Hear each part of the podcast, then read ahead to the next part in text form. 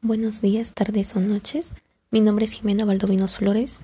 La consigna de hoy me pidió que explicara mi propio pensamiento ético, así que aquí voy. Mm, en lo personal, la ética estudia el bien y el mal, y en el mundo actual y basándonos en nuestro propio pensamiento, e influencia de nuestro círculo social, tenemos más que marcados nuestros valores y sabemos diferenciar lo correcto de lo incorrecto. Tenemos la libertad de decidir qué camino tomar. Hay que separar lo ético de lo moral y van de la mano, pero a veces se te tiene que escoger uno. en lo personal se pueden ir unidos y casi siempre, pero si se elige bien.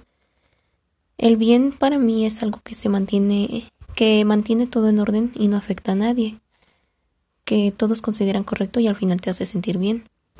Podremos decir que las creencias en sentido general son subjetivas y que se deben respetar, pero cuál postura es la correcta cuando nos encontramos con quienes no creen en la existencia de X enfermedad, exponiéndose al peligro de adquirirla y poniendo en peligro a los demás. Es decir, la subjetividad tiene un límite, hay que saber hallarlo.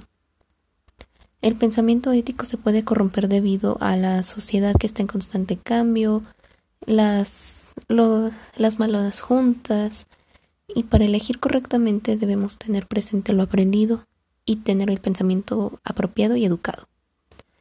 En conclusión, pensamiento ético es pensar siempre con respecto a nuestros valores, qué es lo correcto y o qué debería serlo.